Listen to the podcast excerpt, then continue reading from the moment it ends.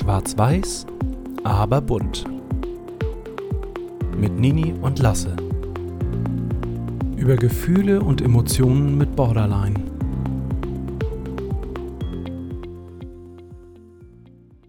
Bevor die Folge startet, eine kurze Triggerwarnung.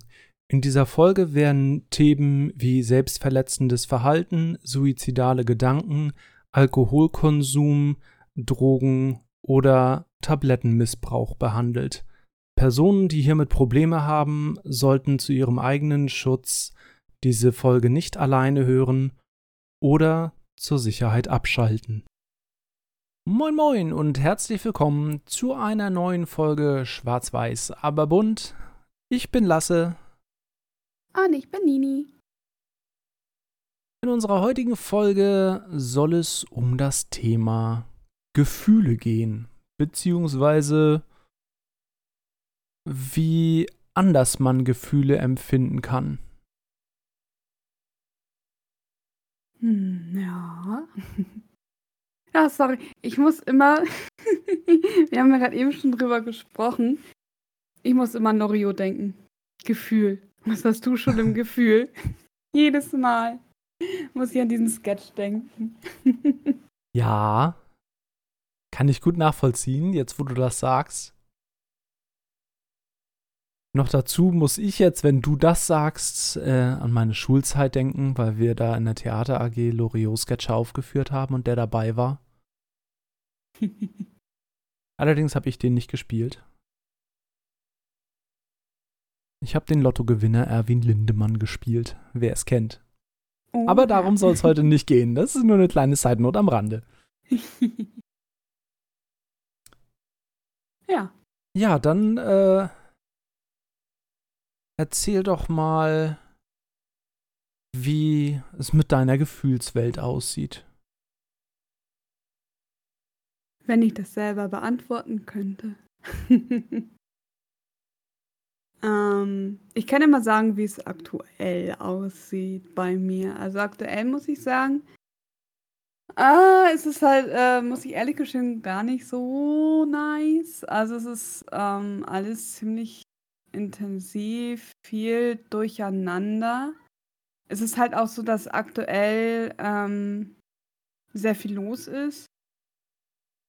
Und ich den ganzen Tag einfach mit den Gefühlen Achterbahn fahre. Also es ist passiert was Positives. Ich freue mich super drüber. Dann kommt irgendwie wieder ein negativer Gedanke und dann zieht es mich wieder runter und das geht den ganzen Tag. Also ich bin eigentlich permanent fast nur angespannt und habe momentan ehrlich gestanden auch große Probleme, mich da irgendwie aus dieser Anspannung wieder rauszuskillen.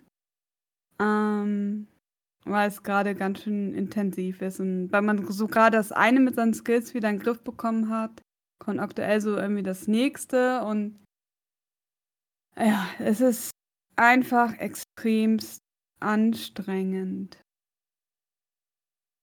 Und intensiv.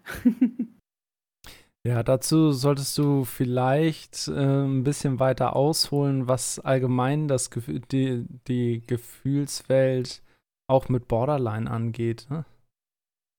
Ja, ähm, ist es so, wie gesagt, ähm, jedes Mal, ich habe kein Psychologiestudium absolviert. Ich bin keine Ärztin oder so. Aber es gibt Studien. Ähm, da gibt es zum Beispiel an dem UKSH ähm, Online-Vorträge über Borderline, in denen es heißt, dass Borderliner bis zu neunmal intensiver Emotionen, Gefühle wahrnehmen als. Ich möchte nicht immer normal sagen, denn ähm, was ist schon normal? Nicht-Borderliner. So, ne? Ja, so als Nicht-Borderliner. So halt der Durchschnitt oder ähm, Personen, die keine psychische Erkrankung haben. Und, und das ist hart und anstrengend, finde ich, für meinen Teil. Ich kriege das ja von außen mit und ich kann es mir sehr gut vorstellen, wie anstrengend das ist, auch wenn ich es nicht nachfühlen kann, weil ich es selbst nicht habe. Ähm, aber ich sehe es ihr von außen immer an, wenn gerade irgendwas ich nenne es mal, triggert, ähm, dann muss ich manchmal auch in ganz verschiedenen Arten und Weisen oder reagiere ich auch manchmal in ganz verschiedenen Arten und Weisen drauf, je nachdem, was es für Themen sind, weil ich dann manchmal schon weiß, äh, welche Themen sie auf welche Art triggern. Und äh, manchmal ist es dann besser, sie einfach für sich zu lassen, manchmal ist es dann äh, besser, sie einfach einmal in den Arm zu nehmen äh, manchmal merke ich dann auch schon, dass sie einfach nur sich bewegen will und dann geht sie raus und ist ein bisschen für sich. Aber das ist total unterschiedlich. Ja, es, es kommt nochmal dazu, dass man halt auch gerade ähm, da ganz feinfühlig mit sich selbst sein muss, parallel und gucken, was brauche ich jetzt gerade oder was, was tut mir jetzt gerade gut und so ein bisschen so mit seinem inneren Team oder vielleicht auch mit dem inneren Kind mal so ein bisschen kommunizieren, so wer braucht da jetzt was, wer ist da jetzt gerade so laut. Ähm, hilft einfach mal ein bisschen Bewegung, um einfach den Druck rauszulassen oder ja, hilft einfach, wie du sagtest, so dem einfach die Umarmung einfach vielleicht mal das rauslassen.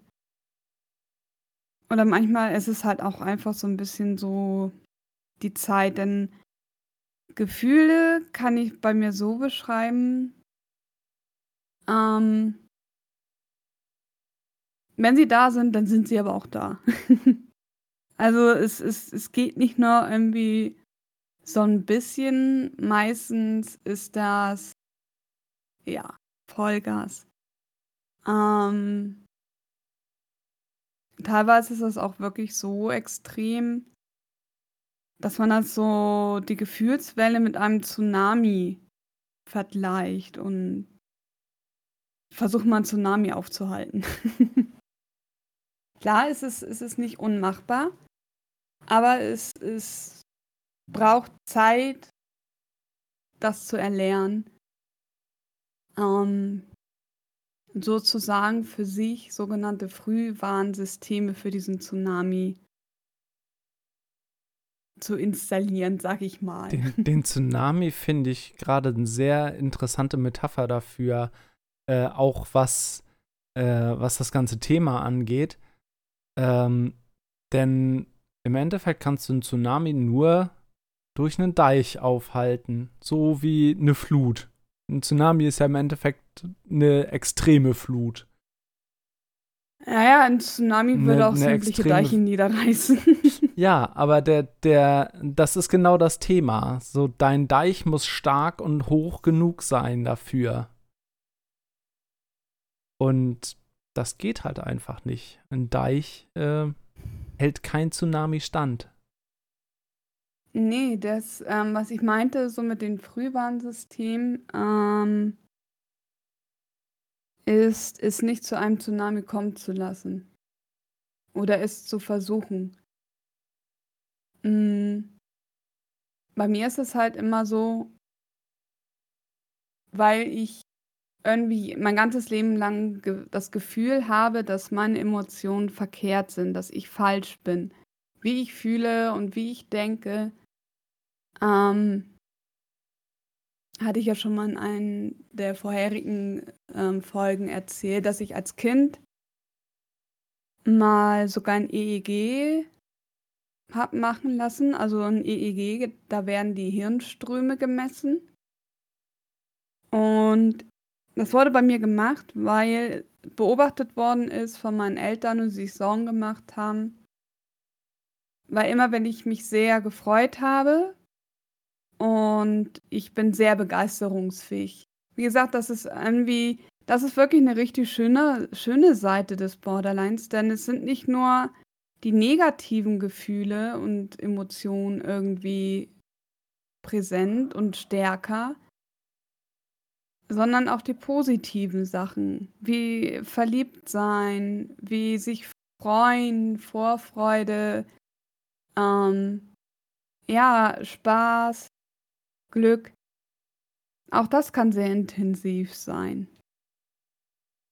Und ich habe mich als Kind, also ich war ein sehr lebhaftes Kind, sehr, sehr aufgewecktes und sehr agiles Kind. War immer so, ich sage immer, ich war so ein kleiner Wildfang. ähm, und ich habe mich recht schnell mal gefreut und dann haben meine Eltern oder auch mein anderes Umfeld zum Teil ähm, beobachtet, dass ich meine Hände immer sehr zu einer Faust geballt habe und dass meine Unterarme sich verkrampft haben und meine Hände auch. Und man sah es auch ein bisschen bei mir im Gesicht. Und klar, das habe ich bei keinem anderen so gesehen, der sich gefreut hat, dass er da so intensiv sich freut wenn, wenn man Eis essen geht oder wenn man raus zum Spielen darf oder so. Und das hat meine Eltern dann halt ähm, untersuchen lassen und da habe ich halt dieses EEG gemacht. Ich glaube, da war ich acht Jahre alt. Ähm, da scheint, also da schien halt nichts rausgekommen zu sein. Das war alles normal. Die haben versucht, Situationen währenddessen zu provozieren, dass ich mich freue, weil die es halt auch sehen wollten ich als Kind weiß ich nicht, ob, ob ich aufgeweckter oder feinfühliger war oder nicht, aber ich wusste schon, weil ich da war, was sie wollten. Und ich hatte in dem Moment einfach Angst, falsch zu sein wegen dieser Untersuchung und ich musste jetzt da wieder ins Krankenhaus und ne. Ich hatte in dem Zeitpunkt einfach, zu dem Zeitpunkt einfach nur Angst, dass ich irgendwie falsch bin, dass ich Ärger kriege, weil ich so reagiere und habe schon damals das versucht zu unterdrücken. Und bis auf einen ganz, ganz kurzen Moment habe ich das auch ganz gut hingekriegt. Aber ich wollte halt nicht die Untersuchung sabotieren oder sonst was. Ich hatte einfach nur Angst, dass ich wieder falsch bin. Weil ja, als Kind war das, mm, ich glaube, da ging das noch so. Ich war, oder doch, ich, ich muss sagen, wenn ich mich zurückerinnere, ähm, nicht, wenn ich zu Hause drinne war, sondern wenn ich draußen gespielt habe oder unterwegs war, war ich ein sehr wissbegieriges Kind, ein sehr offenes Kind, super fröhliches Kind. Also es gab, glaube ich, keine Nachbarn, die irgendwie mal ein schlechtes Wort über mich äh, erzählt haben. Ganz im Gegenteil, ich war immer gern gesehen bei den Nachbarn. Ähm, bin auch immer super gerne offen auf die zugegangen. Ähm, das mit dieser starken Traurigkeit, das kam kam eigentlich erst mit Anfang der Pubertät bei mir dazu. Da war ich so 12, 13 war das, dass es anfing zu, zu kippen bei mir. Ähm, ich habe zuerst so für mich gedacht, das lag daran, dass wir umgezogen sind. Ähm, aber irgendwie war es das auch nicht. Ich konnte das irgendwie nicht greifen, nicht verstehen und mochte auch mit niemandem drüber äh, sprechen irgendwie, weil ich auch niemanden zur Last fallen wollte und ich wollte schon wieder nicht falsch sein. Mm. Ja, ich muss auch sagen, jetzt wo ich gerade darüber spreche, ich war auch als Kind ein sehr trotziges Kind. Ähm, ich war eins der, der Kinder, die, wenn sie ihren Willen nicht bekommen haben, sich auf den Boden geschmissen haben, mit allen, allen Vieren rumgeschlagen und rumgebrüllt. Also ich, ich war eins von den Kindern, die das gemacht haben. Das ist so ein Ding, das kann ich mir bei dir gar nicht vorstellen heutzutage. und so wie ich dich kennengelernt habe. Ja, ähm, mit 12, 13, wo diese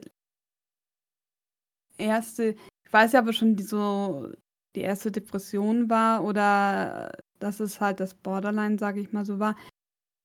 Man kann Borderline und Depression, da machen wir auch nochmal eine Folge zu, schon unterscheiden. Es gibt da ähm, signifikante Unterschiede, aber es gibt eben halt auch einen gewissen gemeinsamen Teil. Und wenn man sich mit beiden noch überhaupt nicht auskennt oder sonst was, weiß man absolut nicht, was mit einem los ist und ähm, ja, warum man halt die ganze Zeit irgendwie so traurig ist. Und ich wurde auch super ruhig. Also ich habe mich da, wie du gerade sagst, wirklich um 180 Grad gedreht. Ich wurde von diesem Wildfang zu einem ja ganz stillen, sehr zurückgezogenen Teenager. Und ja, ich wurde dann super ruhig. Ich hatte nicht mehr diese, ich nenne sie jetzt mal Tobsusanfälle. Ich hatte ähm, aber auch nicht mehr so diese intensive Freude, zumindest nicht mehr so oft wie als Kind. Und ja, das ist, habe ich dann einfach so hingenommen. Ähm, mir ist es persönlich auch aufgefallen, als ich mal so alte Bilder angeguckt habe. Ich mag Fasching, so nennen wir das bei uns. Ähm, und als Kind war ich immer eine Disney-Prinzessin, also beziehungsweise irgendwie so Pocahontas oder ein Tier oder sowas. Und es gibt ein Bild, da war ich, glaube ich, so elf oder zwölf. Und da habe ich mich als einen sehr traurigen Harlekin verkleidet. Also das ist halt so ein schwarz-weiß Clown, sage ich mal, damit ihr vielleicht ein grobes Bild habt. Mit einer Träne unterm Auge. Und ja. Irgendwann haben sich dann auch meine Klamotten geändert. Als Kind war ich immer bunt gekleidet.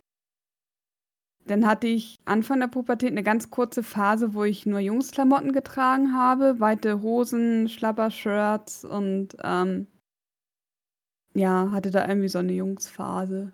Und dann bin ich halt so mit 14 in die Gothic-Szene gerutscht.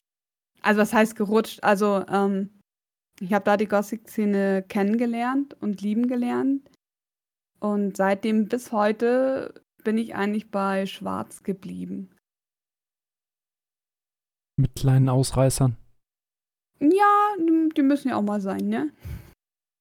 Aber ja, und so haben sich halt auch so die Gefühle eben halt stark verändert. Es kam dann irgendwann, das muss ich sagen, ist eigentlich so mit das Unangenehmste für mich, ist diese innere Leere zu spüren. Diese innere Leere, das ist ja, man fühlt sich halt total leer, man fühlt irgendwo gar nichts mehr. Und teilweise ist das so, dass man auch irgendwie fühlen möchte, aber es geht nicht. Und bei mir kam das eben halt sehr dazu, sehr stark dazu, dass Selbstzweifel aufkamen. Ich hatte immer das Gefühl, dass ich alle in meinem Umfeld einfach nur nerve, dass ich ich habe einfach so absolut das Gefühl bekommen, dass ich falsch bin. Ich fühlte mich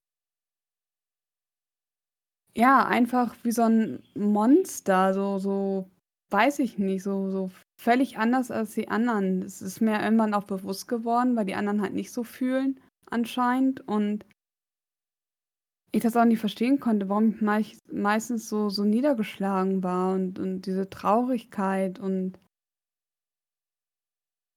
in meinem Fall jetzt, ähm und halt auch diese diese Leere, die ich einfach nicht nicht verstehen konnte, nicht greifen konnte. Und ich hatte auch niemanden, den ich mich anvertrauen hätte können und den das irgendwie erzählen können. Das heißt, ich musste das alles mit mir alleine ausmachen. Und es war halt auch so, ähm für also, ich habe es für meinen Teil so wahrgenommen dass Emotionen auch innerhalb bei uns in der Familie halt nicht so gerne gesehen werden. Ähm, vor allen Dingen ich speziell bei mir hatte so das Gefühl, dass ich da so komplett falsch bin, weil wenn ich traurig war, dann konnte man mich eigentlich nur sehr schlecht trösten. Das hat natürlich meine Familie überfordert. Das weiß ich heute. Ähm, ja, das mit diesem Fröhlichsein wusste ich bei mir noch so aus der Kindheit so, das scheint falsch zu sein. Das hätte ich ja nicht irgendwie zum Arzt gemusst. Oder mir wurde das eben halt auch so ein bisschen mal so gesagt von meiner Mutter, so, ne, Ini, pass mal auf, jetzt freu dich mal nicht so doll und hier, ne, hm. Ähm, ich muss auch sagen, dass ich als Kind wirklich wild war. ähm, ja, und so habe ich dann angefangen, sämtliche Emotionen zu unterdrücken. Das habe ich mir dann irgendwann beigebracht. So, egal was ist, einfach so dieser kalte Stein zu sein, der nichts fühlt. Die Frage ist, ähm, hast du es unterdrückt oder hast du es in dich reingefressen? Das ist ein Unterschied. Uh, uh okay, okay. Ähm, also es gibt ja im, im ähm, äh, ja, wie soll man sagen, so, so allgemein sagt man ja, dass es sozusagen laute und äh, stille Borderliner gibt. Ich selber muss sagen, ich kann das verstehen, wie das zustande kommt und warum man das sagt. Ähm, ich habe in meinem Leben unbewusst, ähm, ich will nicht sagen, andere Borderliner angezogen, aber ich habe schon einige in meinem Leben kennengelernt, einige Borderliner sowohl männliche als auch weibliche. Und ich habe da schon zwei, zwei sehr starke Unterschiede gesehen. Ich habe sowohl den ziemlich impulsiven Typ kennengelernt, ähm, wo die Person wirklich eskaliert ist. Und ich habe mich auch gerne von der Person mitreißen lassen, irgendwelche crazy Dinge zu machen, betrunken und na, sie, sie, sie konnte das halt nicht unterdrücken. Ich habe aber auch die andere Seite kennengelernt, zu der ich mich auch zähle. Und zwar, ich habe das alles in mich reingefressen. Ich habe das alles im stillen Kämmerchen mit mir selber ausgemacht. Ich habe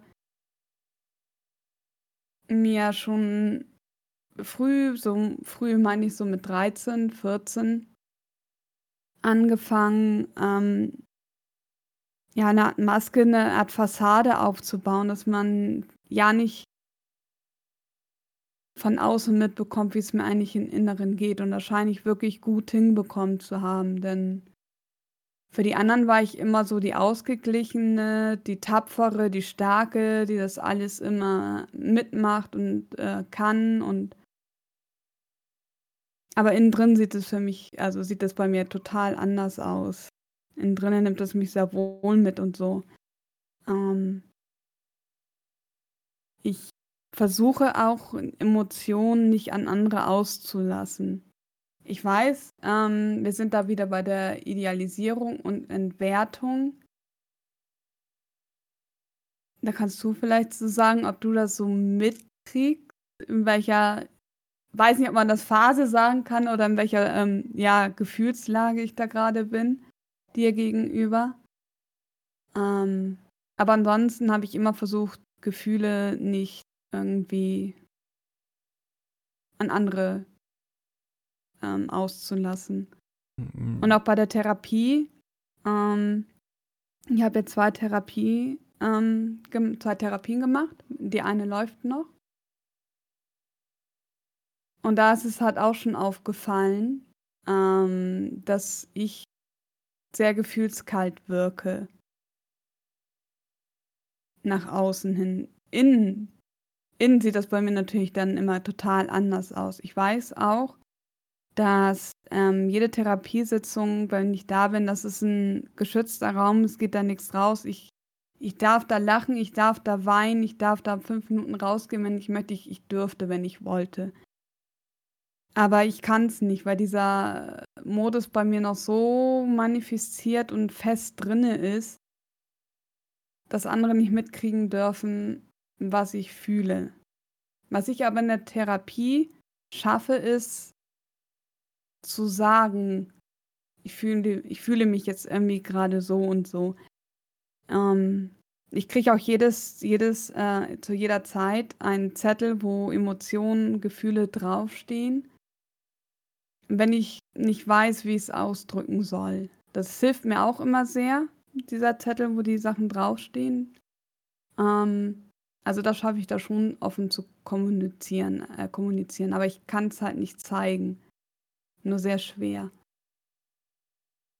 Ähm, Was ich so für ein Gefühl hatte, ähm, weil du gerade eben die Frage so indirekt an mich gerichtet hast, ähm, dass du mich immer so ein bisschen als Vertrauensperson gesehen hast und mir gegenüber nicht so verschlossen warst wie anderen gegenüber.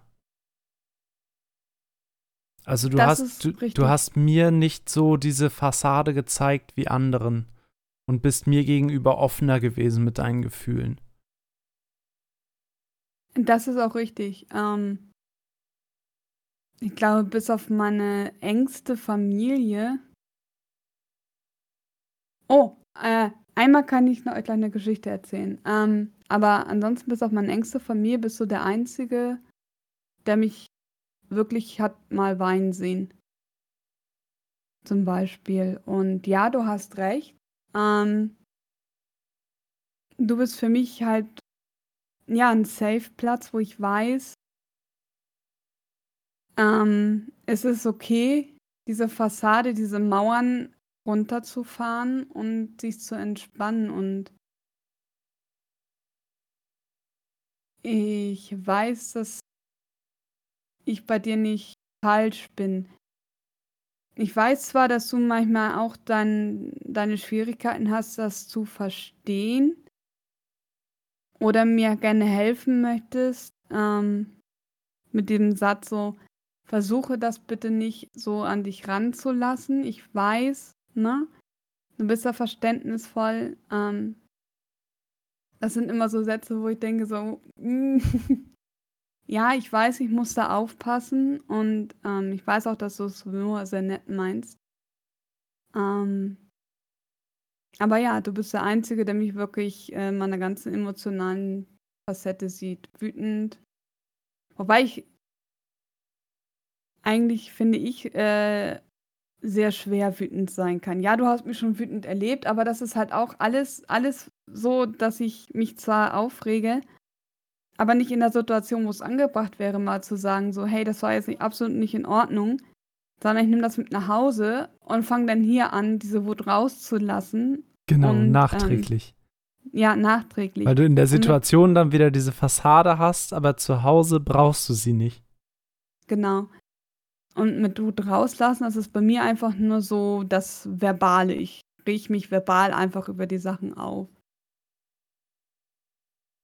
Ähm, Was das angeht, äh, musste ich sehr viel lernen, damit umzugehen, ähm, weil durch diese ähm, dieses starke Empfinden von Gefühlen sie Dinge manchmal emotionaler sieht, als sie sind und sich dadurch viel stärker darüber aufregt, als es jemand nicht von Borderline betroffen ist oder nicht von äh, psychischen Krankheiten betroffen ist, würde.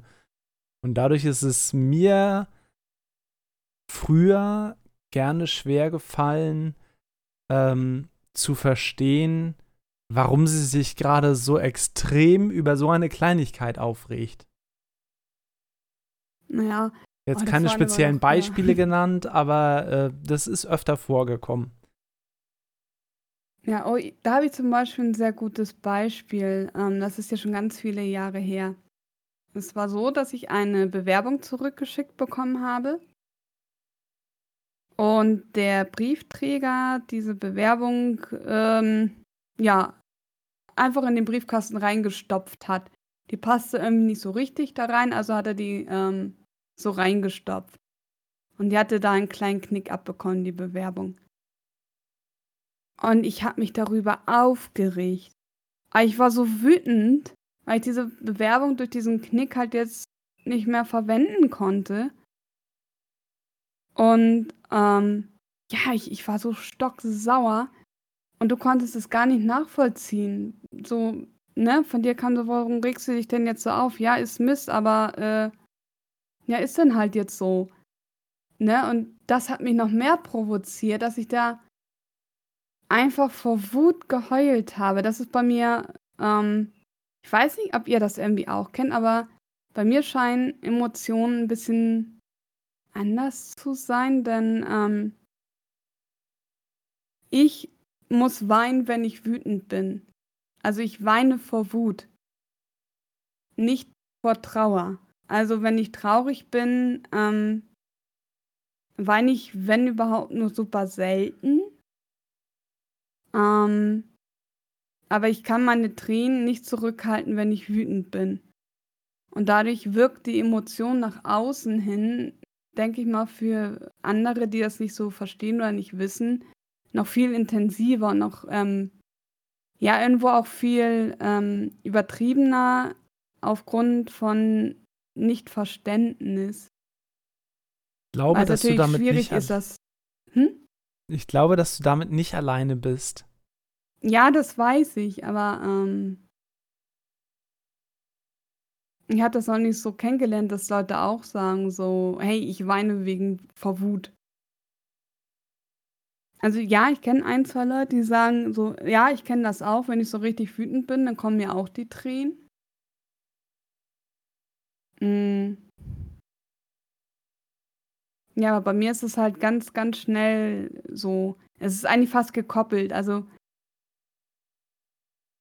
ich kann eigentlich nicht wütend sein, ohne zu weinen. Mhm, ja. Es kommt aber nicht so oft vor. Nein, ähm obwohl es ja heißt oder was heißt, ne? Klar, Borderliner haben schon gewisse gemeinsam gewisse Gemeinsamkeiten. Man muss sie ja auch so ein bisschen, ne, irgendwie kategorisieren, sage ich jetzt mal vorsichtig. Ähm, aber trotzdem gibt es dann halt auch ganz, ganz viele Unterschiede. Ich meine, ich kann das jetzt nicht schnell im Kopf hochrechnen, aber es gibt neun Kriterien für die Borderline-Persönlichkeitsstörung. Und von diesen neun Kriterien müssen fünf erfüllt sein. Und dann kann man sich ja schon mal grob hochrechnen, wie viele Konstellationen es gibt. Das ist schon eine ganze Menge. Ja. Mhm. Und deswegen, also ich muss sagen, dass ich eigentlich wenig mit Wut zu tun habe. Mhm. Bei mir ist es eher so, womit ich richtig Probleme habe, so diese Schuldgefühle ähm, in Zaum zu halten. Oder so dieses Selbstniedermachen halt. Ja. das ist halt eher so bei mir.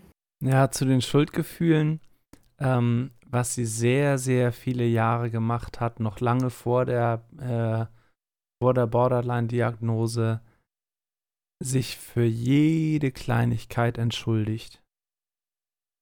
Ich glaube, da war, ich glaube, ich habe keinen Satz in der Zeit mal gesprochen, wo nicht das Wort Entschuldigung vorkam. Ja. Also, ja, weiß ich. Das, das war wirklich eine Zeit lang ganz, ganz extrem, dass sie sich wirklich für jede Kleinigkeit entschuldigt hat. Für die man sich nicht mal entschuldigen müsste, weil sie ganz normal ist. Aber für sie war es halt irgendwie in dem Moment nicht normal. Also hat sie sich entschuldigt. Weil ich ähm, nicht verstanden habe, es fällt mir heute auch noch super schwer, nicht verstanden habe, ähm, was normal reagieren ist und weil ich mir diese Regel auferlegt habe, dass Emotionen verboten sind, man darf keine Emotionen zeigen, das ist halt so ein Verbot. Und, ähm, ich habe das auch so ein bisschen unter diesen fadenscheinigen Argument des des Selbstschutzes mir eingeredet, dass ich deswegen das auch mache, weil ich halt mit diesem Gefühl noch gar nicht klarkam. Es war einfach zu heftig. Ich ich wusste nicht, ähm was ich machen sollte. Und es war ein es ist halt einfach eine emotional unerträgliche Anspannung. Also, wenn man wirklich in 'ner Hochanspannung ist man kann nicht mehr klar denken. Also, ähm, ich kann nicht mehr in der Situation irgendwie noch einen klaren Gedanken fassen. Ähm geschweige denn rational handeln oder so. Ich bin in, das hast du ja auch schon öfter mitbekommen, wenn ich wirklich einfach in so einer Hochanspannungsphase bin, bin ich einfach in so einem Tunnel drinne. Ja. Da kann, ich, da kann ich sehr gut wieder das Beispiel, was wir vor ein paar Folgen schon hatten, mit dem Einkaufen rausholen. Ja. Das ist eigentlich ein Paradebeispiel dafür. Wenn da irgendwas nicht da ist, was geplant ist, dann war es das mit Einkaufen für sie. Den Rest macht dann ich, weil da nur noch der sozusagen der, der innere Sturkopf da ist und, und sie sich auf nichts mehr fokussieren kann. Ja. ja, das ist halt immer ja, sehr extrem. Deswegen ähm, arbeite ich jetzt auch viel mit Skills. Also Skills sind halt ähm, Möglichkeiten für mich, um nicht in diese Hochspannung zu tun. Aber das ist halt, das ist halt das, was es ähm, für mich halt auch den ganzen Tag über, vor allen Dingen aktuell, so mega anstrengend irgendwie noch macht, weil ich sehr auf mich aufpasse, sehr mich hineinhorche, um halt diesen Hochspannungsmomenten entgegenzuwirken. Mm, dass ich halt da nicht wieder in, in über einen Prozentsatz, da liegt das meinetwegen bei 70 Prozent, 70, 75 Prozent, dass ich da nicht wieder ähm, da reinrutsche, dass ich da in diesem Tunnel drinne bin, dass ich nicht mehr klar denken kann, dass ich halt einfach da emotional so überladen bin zu, und überwältigt und so unter Druck stehe, sondern dass ich versuche immer noch so einigermaßen handlungsfähig zu bleiben. Und dafür gibt es halt Skills, die diese Anspannung wieder runterregulieren. Und das kann ganz unterschiedlich sein, je nachdem. Manchmal reicht es einfach draußen ein bisschen spazieren zu gehen.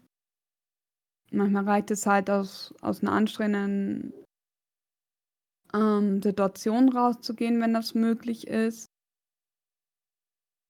Ich habe ähm, so Fidget Toys, also so Fingerspielzeuge, die halt auch kleine Anspannung wegmachen können.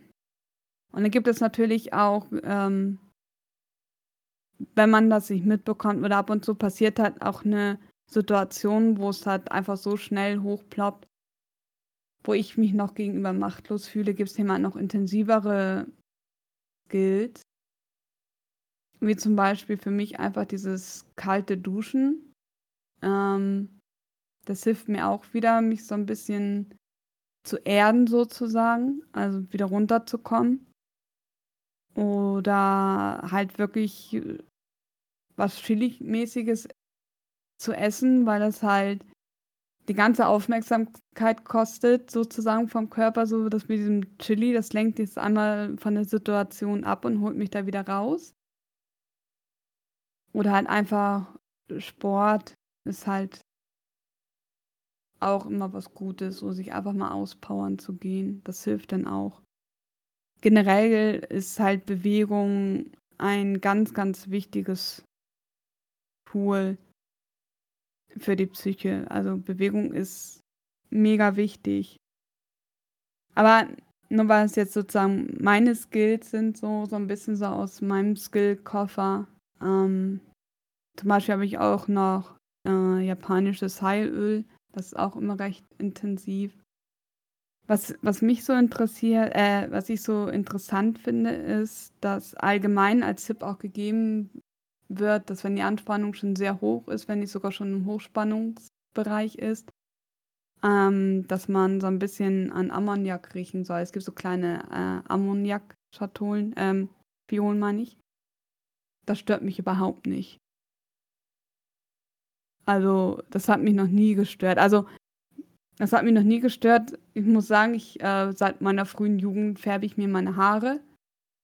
Bis auf eine kleine, eine kleine Pause, die ich mal eingelegt hatte. Ähm, und das hat mich nie gestört, weil wenn man sich die Haare färbt, ist es riecht nach Ammoniak, wenn man sich da sonst nicht irgendwie was Spezielleres holt, wo kein Ammoniak drin ist. Ähm, bei mir ist es halt einfach so wirklich die Bewegung und der Sport, der mich wieder runterbringt. Und ja, also das kann auch bei jedem unterschiedlich sein. Beim anderen hilft es zum Beispiel, eine Yoga-Session einzusetzen und ein, äh, einzulegen und einfach mal eine halbe Stunde Yoga zu machen. In tiefen hm. Entspannung zu gehen. Ja, genau. Das sind aber auch so ein bisschen so Skills, um den der Hochspannung vorzubeugen. Ähm, bei mir ist es manchmal einfach auch so, dass es einfach die Zeit bringt. Ähm, das musstest du auch so ein bisschen lernen oder wir vielmehr. Ähm, du möchtest eine Sache gleich oder gerne gleich bereden, um das aus der Welt zu schaffen, weil es halt auch für dich belastend ist, wenn was vorgefallen ist. Ähm, ich brauche aber erstmal die Zeit, um wieder runterzukommen. Weil es natürlich ein höherer Peak ist als bei dir. Und ich brauche auch immer ein bisschen länger, um wieder von der Emotion runterzukommen. Und da kommunizieren wir jetzt aber gerade auch vernünftig, indem du einfach fragst, so, hey, ich würde jetzt gerne darüber reden, geht das? Genau. Oder, ne, ich komme zu dir rüber und frage so, hat dein Kopf jetzt gerade irgendwie Kapazitäten, ähm, darüber zu sprechen? Ja das war ein langer Prozess, dahin zu kommen, ähm, das so hinzukriegen, wie wir es momentan hinbekommen. Weil früher war das einfach äh, meistens Direktkonfrontation. Für mich war das kein Problem. Aber ich bin dann gegen Wände gelaufen. Ja. Ja, das stimmt. Also ich kann, ähm, wenn ich wirklich emotional bin, dann mache ich wirklich ziemlich dicht und wobei du der Einzige bist, der noch halbwegs an mich rankommen kann. Aber bei sowas ist meistens einfach so ein bisschen, dass ich meine Zeit brauche, damit es ähm, wieder abflacht und dann kann ich nachher auch viel reflektierter wieder darüber sprechen. Ja. Ich wollte gerade sagen, auch immer nur bis zu einem gewissen Grad noch an dich rankommen kann. Ja. Also wenn, wenn es äh, gerade bei dir zu intensiv ist, äh, du zu stark von etwas betroffen bist, dann komme auch ich nicht mehr an dich ran. Dann äh, muss das erstmal abflachen. Aber früher äh, habe ich halt selber diese Direktkonfrontation gemacht, weil man es gar nicht besser wusste. Also äh, so, um mal in die vergangenen Jahre zu gucken, ähm, ich habe sie ja im Endeffekt schon mit dem Borderline kennengelernt. Man wusste es zu der Zeit aber noch nicht. Ähm, die Diagnose ist nun mal jetzt erst äh, ja, noch nicht mal anderthalb Jahre alt. Also ein und ein Vierteljahr knapp alt. Nee, ein Jahr. Ja, doch, stimmt, ja, ein Jahr. Ja, hast du recht. Ähm, und davor habe, ich meinerseits schon viel richtig gemacht, weil ich sie so kennengelernt habe. Ähm, musste aber dennoch trotzdem viel lernen, um das Leben miteinander noch einfacher für uns beide zu gestalten. Und genau diese ganzen Problemfälle, äh, über die Nini gerade gesprochen hat, besser managen zu können. Und da sind wir halt noch mittendrin. Ja, aber wir lernen schnell, muss ich sagen. Ja, das stimmt. Das geht alleine schon damit los. Ähm, genau mit diesen Gesprächen, was du gerade sagtest. Ähm, dass wir wirklich ähm, ruhig und gelassen aufeinander zukommen können und uns gegenseitig, egal ob es jetzt von ihrer Seite oder von meiner Seite aus ist, äh, darauf ansprechen können, können wir kurz reden und sitzen dann wirklich, blöd gesagt, wie erwachsene Menschen auf dem Sofa und sprechen darüber. Und das funktioniert. Ja, sehr gut. Aber das ist ein langer Weg gewesen dahin. Ja, na klar. Und da darf man Ja. sich auch nicht unterkriegen lassen. Also ähm, man darf nicht denken, dass es von jetzt auf gleich alles gut wird. Äh, oder oder alles Nein. besser wird, nicht alles gut wird, sondern alles besser wird.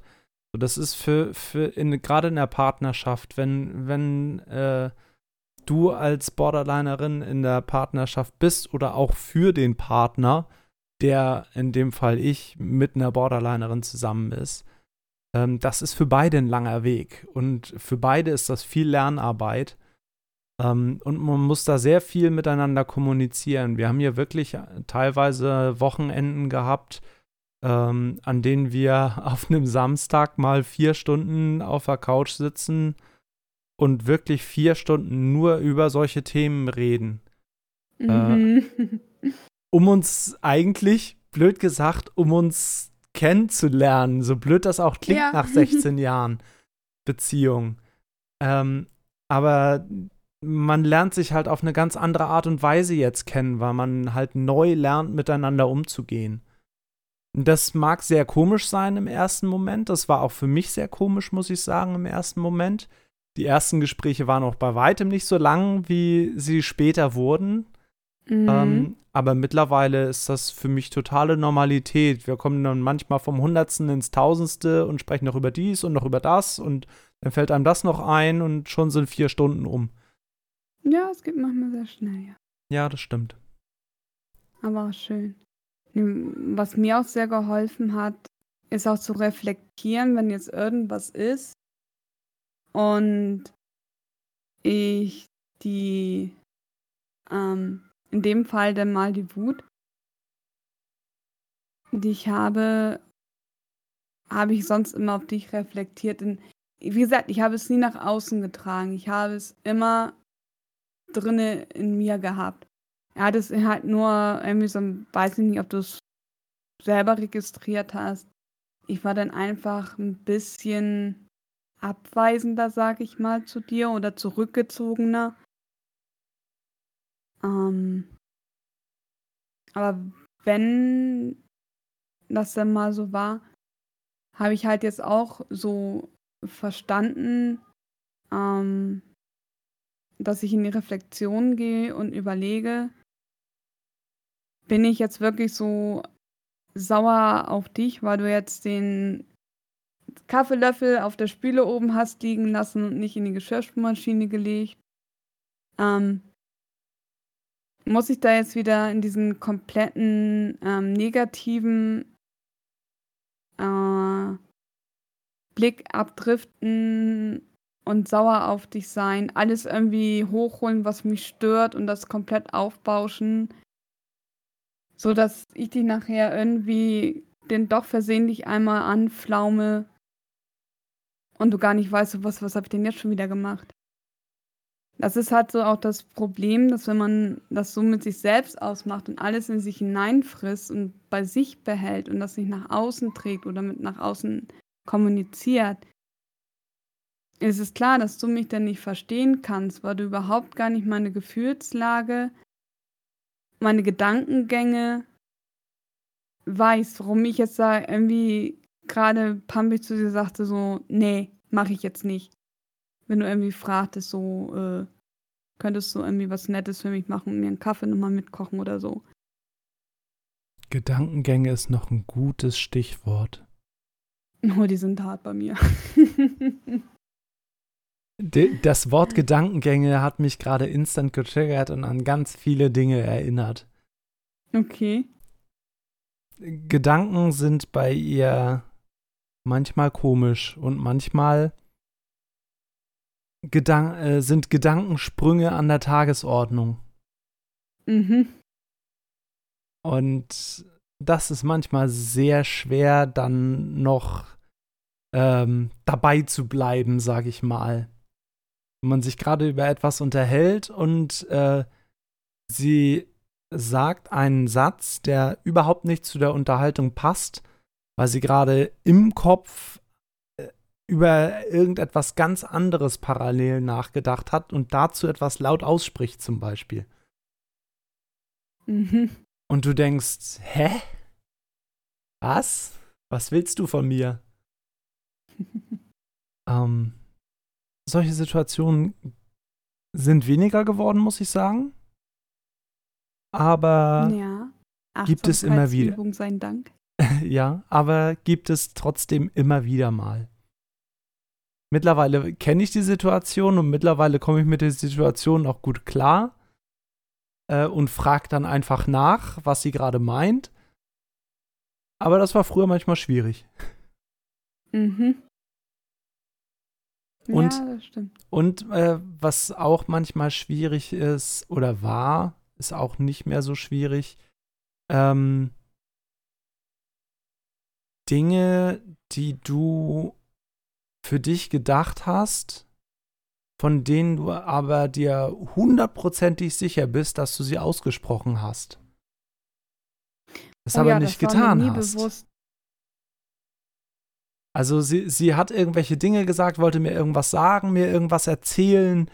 Ähm, blöd gesagt, ein Arzttermin nächste Woche oder was. Ne, kann ganz egal, was für ein Thema sein.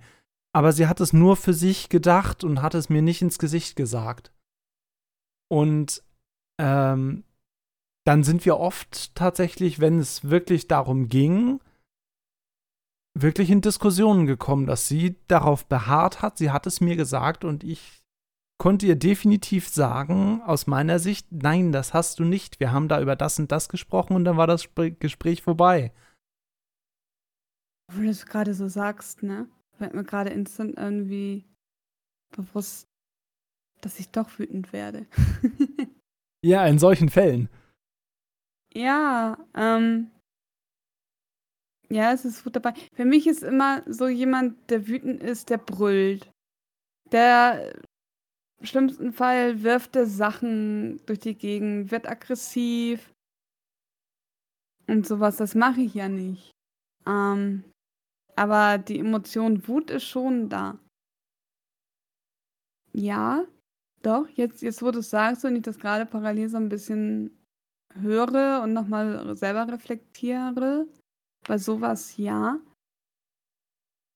Aber ich lasse es halt ähm, nicht raus. Das Einzige vielleicht mal so ein bisschen so verbal, dass ich da ähm, unangemessene Sachen sage zu dir oder Das kommt aber recht selten vor. Meistens Das beharrst du äh, oder hast du einfach darauf beharrt, du hast es gesagt und früher habe ich dann einfach klein beigegeben und gesagt, ja, okay, dann hast du es gesagt äh, und ich habe es einfach nicht mitgekriegt, dann tut's mir leid. So, heute mache ich das nicht mehr.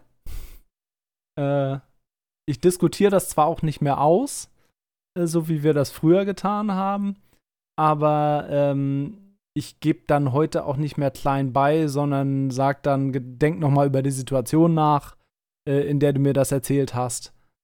Manchmal kommst du dann selber darauf, dass du es mir gar nicht erzählt hast, sondern erzählen wolltest. Das hat sich Ja. aber auch erst über die Zeit geändert. ja. Weißt du, woher das kommt, dass ich da so beharre? Ja. Und Zum Teil war das, weil ich mir eigentlich sicher war, aber zum anderen war das Scham. Scham kann ich auch ganz, ganz ähm, schlecht ertragen, weil ich sowohl, ohne dass sie das Böse meinte, so ein bisschen so ähm, von meiner Familie ins Lächerliche gezogen worden bin. Mhm. Ich wurde halt so ein bisschen mit dem, ich nenne sie jetzt das mal so Krampfen so aufgezogen. Da war aber nie eine böse Absicht dahinter. Also die wollten mich jetzt nicht explizit irgendwie ähm, mobben oder so. Ähm, die wollten sich einfach ein bisschen einen Jux rausmachen. Oder in der Schule war das eben halt so, ähm, da wurde ich halt, ja, in der Grundschule wurde ich gemobbt. Ähm, auch mit ähm, physischer Gewalt, also das heißt, ne, ich wurde eben halt auch geschlagen. Ähm, in der weiterführenden Schule war das halt so, das muss ich sagen, war für mich noch schlimmer als ähm, das Mobbing in der Grundschule. In der weiterführenden Schule wurde ich ausgegrenzt. Ich wurde ignoriert, ich war einsam, ich war alleine. ich wurde halt komplett ausgegrenzt. Und dieses Gefühl ähm, war noch viel, viel schlimmer zu ertragen für mich. Weil ich mich halt dadurch noch viel wertloser gefühlt habe, weil, guck mal, jetzt geben sie noch nicht mehr Mühe mit mir, mich, mich wenigstens über den Schulhof zu schubsen. Ähm, geschweige denn sonst irgendwie was. Und das hat auch nochmal so mein, meinem Selbstbewusstsein und meinen Selbstwert einen mächtigen Dämpfer gegeben. Und daher habe ich mich auch so wertlos gefühlt und habe mich halt für alles, wenn ich da mal ähm, was falsch gemacht habe, das war sowieso immer so schlimm, weil ich perfekt sein wollte, damit ich irgendwie dann trotzdem noch von anderen Anerkennung bekomme, weil ich guck mal, ich bin noch perfekt, ne? Warum habt ihr denn nichts mit mir zu tun? Das einem halt auch so ein Riesengrund, weswegen ich mich immer so, so falsch gefühlt habe. Aber heute weiß ich, ähm, dass ich mich zum einen selber sehr ausgegrenzt habe. Also es kam von mir selber. Weil ich halt auch heute noch Probleme habe, es Menschenmengen oder unter mehreren Menschen so auszuhalten, weil ich es halt jedem gerne recht machen möchte und ich passe mich der Person gegenüber sehr gerne an und reflektiere sie sogar auch, weil ich halt nicht weiß, wie man normal reagiert. Weil ich halt gelernt habe, von mir gelernt habe, dass ich falsch bin und von daher habe ich mir dann zur Aufgabe gemacht oder habe mir halt die Gedanken gemacht und geguckt, gut, okay, dann imitiere ich die anderen. Und habe dann da irgendwo gemerkt, sei es nicht in der Schule, aber außerhalb so ein bisschen, dass ich durch diese Imitation, durch Chamäleon sein, sag ich mal, Sympathiepunkte bekommen habe und die Leute dann netter zu mir waren. Und das habe ich halt dann immer weiter perfektioniert. Und auch was Gefühle anbelangt ist, dass es zum Beispiel, als ich in die Tagesklinik kam, ähm, den äh, Therapeuten da gleich ziemlich schnell aufgefallen, aufgefallen. Ich sauge die ganzen Emotionen von den Menschen, die in den Raum sind, auf. Mm, es heißt zwar, dass Borderliner Probleme haben mit Empathie, dass sie vermeintlich meinen, sie wären empathisch, aber das ist bei mir auch so, das weiß ich. Ähm, dass es ganz oft ist so, ich meine zu wissen, was die anderen fühlen. Aber es ist auch die andere Seite so, dass ich das wirklich einfach aufsauge, wie der andere sich gegenüber fühlt. Und das fühle ich halt auch so ziemlich intensiv, als ob es der andere, ähm, als ob es mich genauso betreffen würde wie der andere. Und das ist bei äh, halt in der Tagesklinik zum Beispiel auch so ein bisschen aufgefallen. Dass ich halt am Anfang, wenn ich neue Menschen oder so kennenlerne, ziemlich ruhig bin und sozusagen sie erstmal so ein bisschen, ja, was heißt analysiere? Ich, ich gucke, woran ich bin und ich nehme auch deren Emotionen wahr. Und die werden halt auch zu meiner. Dann. Aber daran sieht man mal wieder, wie unterschiedlich Borderline sein kann. In dem Fall. Ja, na klar. Ich weiß aber, dass ich beide Seiten habe. Es gibt auch oft genug Situationen, wo ich meine, es zu wissen, es aber nicht stimmt. Ja. Und das musste ich mir auch eingestehen. Also da muss ich sagen, war ich am Anfang auch so ein bisschen so, ey, mh, mm, ich bin ein sehr empathischer Mensch. Ne, und, und ich meine das nicht nur so, sondern ich weiß das auch. Da weiß ich mittlerweile schon so, okay, ja, ja. Es gibt so einige Momente oder so einige Sachen, da stimmt es, da meine ich es nur. Aber dennoch ähm, würde ich trotzdem von mir sagen, dass ich ein empathischer Mensch bin. Das bist du auf jeden Fall. Dankeschön. ja. Wobei ich wollte noch einmal von einem Gefühlsausbruch erzählen. Das glaube ja. ich. Es war der einzige, wo ich wirklich mich in der Öffentlichkeit gefühlstechnisch oder emotional nicht mehr zurückhalten konnte. Das ist sogar gar nicht mal so lange her. Das war äh, jetzt in meiner kaufmännischen Assistentenzeit. 2017 bis 2019 war das. Ähm, da ging das um die Praktikumsbewertung. Teil der Ausbildung ist ein vierwöchiges Praktikum und das hatte ich gemacht. Hatte daraufhin eine PowerPoint-Präsentation zu dem Praktikum ausgearbeitet, hatte sie auch vorgetragen. Die ganze Klasse ebenso, jeder für seinen Praktikumsplatz. Und als alle fertig waren, gab es natürlich dann die Benotung. Und da war das so, dass ich mich sehr, sehr, sehr extrem ungerecht benotet gefühlt habe. Es werden viele wieder den, die Hände über den Kopf zusammenschlagen, so okay. Ähm, es war so, ich habe eine 2 bekommen für mein Praktikum. Sowohl die vier Wochen des Praktikums plus die Note des äh, Vortrages und daraus resultierte halt eine 2. An sich muss ich sagen, kann man mit einer 2 da voll zufrieden sein. Ne? Wo ist da das Problem? Warum muss man da jetzt emotional so ähm, reagieren, wie ich da halt reagiert habe? Dazu muss ich sagen, dass ähm, die, mit denen ich mich sehr gut verstanden habe in der Ausbildung, alle eine Eins bekommen haben. Und dass halt ein, zwei andere Mitschüler noch eine wohlwollende Note bekommen haben. Also da waren die Lehrer halt ein bisschen netter und das hatten mich alles so aufgeregt. Ich möchte jetzt auch nicht weiter ins Detail gehen, ne, weil die Personen sind nicht hier, um dazu Stellung zu nehmen. Naja, auf jeden Fall war das so. Es waren, glaube ich, zwei von meinen Freundinnen vor mir dran in der Klasse. Die haben beide dann freudestrahlend gesagt, so ja, ich habe eine Eins. Ne, und dann war ich dran und dann habe ich mich natürlich auch eingeschätzt und ich hatte eigentlich auch immer gute Noten. Und ich habe mich auch richtig ins Zeug gelegt. Also ich habe mich wirklich richtig ins Zeug gelegt für dieses Praktikum.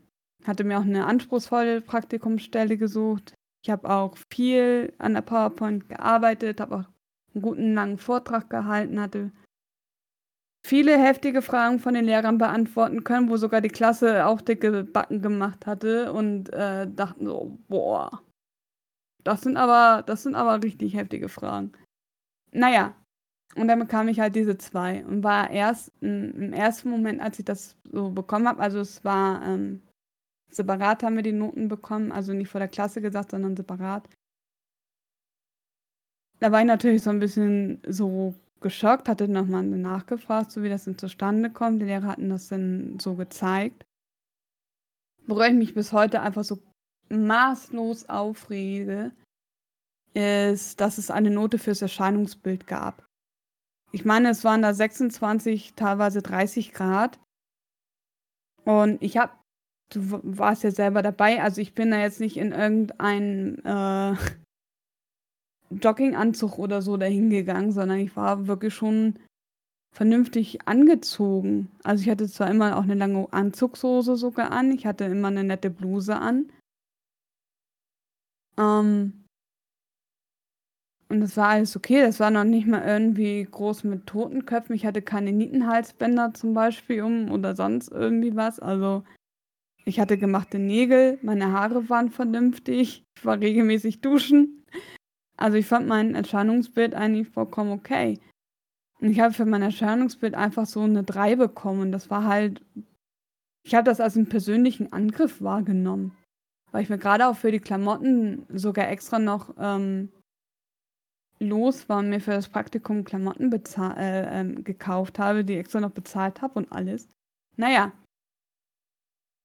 Und dann kamen noch ein paar andere so raus. Naja, und ich habe mich dann irgendwie immer unfairer behandelt gefühlt, äh, aus Gründen von anderen Mitschülern noch, naja. Und irgendwann hat es mich dann einfach überkommen. Da konnte ich diese Anspannung nicht mehr aushalten. Es konnte die, die Tränen vor Enttäuschung und so ein bisschen auch vor Wut, aber auch vor Enttäuschung einfach nicht ähm, mehr zurückhalten es ging noch so gerade eben, dass ich nochmal zum Lehrer gehen konnte, bevor ich richtig angefangen habe zu weinen da. Ähm, hab nochmal den Lehrer gesagt, so, äh, dass ich nochmal mit ihm sprechen möchte. Und habe ihm das nochmal so ein bisschen erklärt, auch an Beispielen, am Vergleichen. Und ähm, er sagte so, ja, sie haben so ein, zwei Rechtschreibfehler in ihrer Präsentation gehabt. Es gab andere Präsentationen, die waren, die Worte, die, die möchte man gar nicht sehen, da waren Rechtschreibfehler drin, eieiei. Ähm, also ich wurde da sehr, sehr stark bewertet und ähm, mir wurden auch schon die kleinsten Fehler ziemlich angerechnet. Das fing schon vorher an, weil ich halt die Klassenbeste war. Hm, dazu kann ich auch gleich noch was sagen zum Thema Manip Manipulation. Naja, auf jeden Fall bin ich danach dann einfach in Tränen so zusammengebrochen. Ein, zwei Mädels aus der Klasse wollten mich noch aufmuntern und so, aber ich, ich habe dann einfach mal eine Tasche gepackt und bin dann gegangen. Weil ich einfach so fertig war und ich war so froh, als du dann abends von der Arbeit nach Hause kamst. Ich glaube, ich habe da schon angefangen zu heulen, bevor du überhaupt richtig reinkamst zur Tür. Ja. Und habe irgendwie versucht, dir beizubringen, was los war. Das war so das einzige wirklich richtige Mal, wo ich halt das nicht mehr kontrollieren konnte, weil bei mir ist halt Gerechtigkeit wirklich so ein, so ein Punkt, da kann man mich mitkriegen. Und das war schon heftig. Andere hätten das vielleicht so weggesteckt und hätten gesagt, ja gut, hm, schon noch ein bisschen unfair, aber Gott, das ist ein 2, alles gut. Kann man sich nicht beschweren. Aber nicht du. Nein, nicht du ich. Du bist halt du. Und jeder Mensch ist anders und jeder Mensch ja. ist individuell. Es ging mir noch nicht mal darum, dass es eine 2 war. Es ging halt um einfach so, in dem Fall so den Vergleich mit den anderen. Und Diese unfaire Bewertung. Ja, es, es war halt einfach unfair und damit habe ich ein ganz großes Problem. Ja. Weil es halt bei mir auch in dem Moment einfach. Es fällt mir dann schwer, emotional in der Situation zu bleiben. Ähm, zum Thema nochmal Gedankensprünge. Bei mir passiert das dann einfach so, dass dann halt der, äh, ähm, ja, das Gedankenkarussell dann richtig losgeht. Dann kommen halt einfach sämtliche Situationen hoch, wo ich mich ungerecht behandelt gefühlt habe oder wo ich niedergemacht worden bin oder sonst irgendwie was. Und das pusht die Emotionen halt noch mehr bei mir. Und dadurch fühle ich mich halt so extrem wertlos und frage dann auch so, ja, warum mache ich das denn? Und überall werde ich denn nur, oder überall mache ich mich verletzlich. Ähm, und das will ich nicht mehr. Und das ist halt auch so der große Grund, oder denke ich mal auch irgendwie so ein bisschen so ein Grund, warum es auch für Borderliner nicht untypisch ist, in solcher Situation abzubrechen. Also hätten mir so ein, zwei Leute nicht gut zugeredet und wäre ich nicht selber immer da gewesen, hätte mir selber gesagt, so nein, du ziehst es weiter durch, ist schon okay, das war jetzt eine Sache, ziehst weiter durch, breche es nicht ab. Aber halt, ähm, es wäre auch nicht untypisch, sage ich mal, so ein bisschen gewesen, hätte ich das an der Stelle abgebrochen in der Situation. Oft ist es natürlich auch so, das ist bei mir zum Beispiel auch so, ich mache mich ungerne verletzlich. Und bevor ich in, ähm, an einen Punkt komme, wo ich mich irgendwie verletzlich mache, breche ich das ab und beende das. Oder auch teilweise so mit, mit Freundschaften bin ich halt auch ganz, ganz schlecht irgendwie, ja, die irgendwie richtig zu fliegen oder so, weil es halt mich alles so überfordert und halt auch immer so viele Emotionen und Gedanken hervorrufen und ich möchte halt heute noch Hauptsache, man mag mich irgendwie und ich stoße nicht äh, oder ecke nicht irgendwie komisch an oder falle halt negativ auf oder generell falle halt irgendwie auf. Angst ist halt bei mir zum Beispiel auch eine der Hauptemotionen. Ich habe vor vielen Sachen Angst, mir machen viele Sachen Angst. Bei mir ist es vor allen Dingen auch ganz groß die Angst vor dem Verlassenwerden, was halt auch ein, eins der neuen Kriterien ist, ähm, für Borderline ähm, halt große Angst vor dem Verlassen zu werden, auch vor dem vermeintlichen Verlassen werden.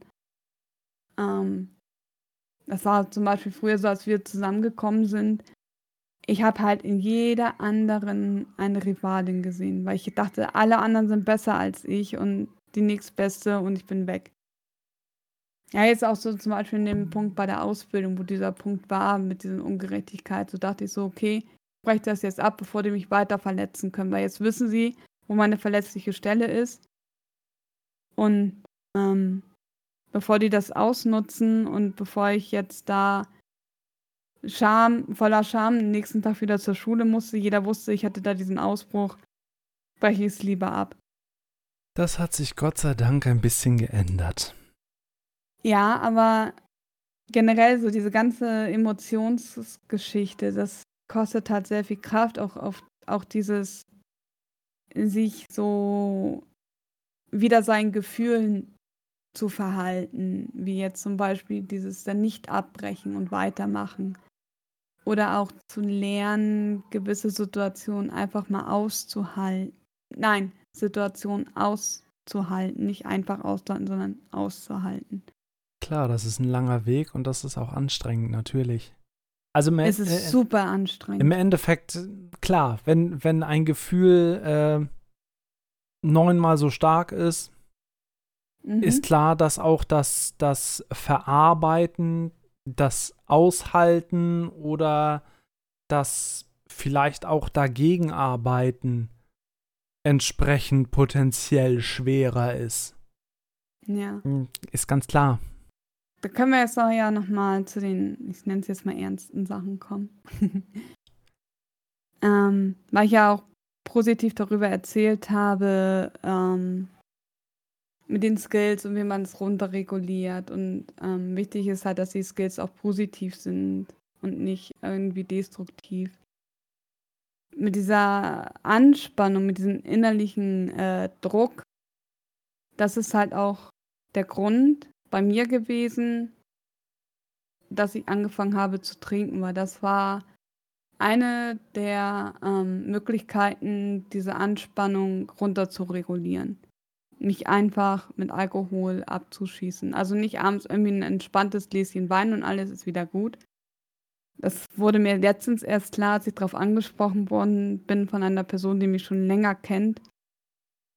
Und diese Person sagte zu mir, ich wollte früher so wie du sein und ähm, zum Fortlühen oder so eine Flasche äh, Alkohol trinken. In dem Fall war es halt eine Flasche Oldesloe.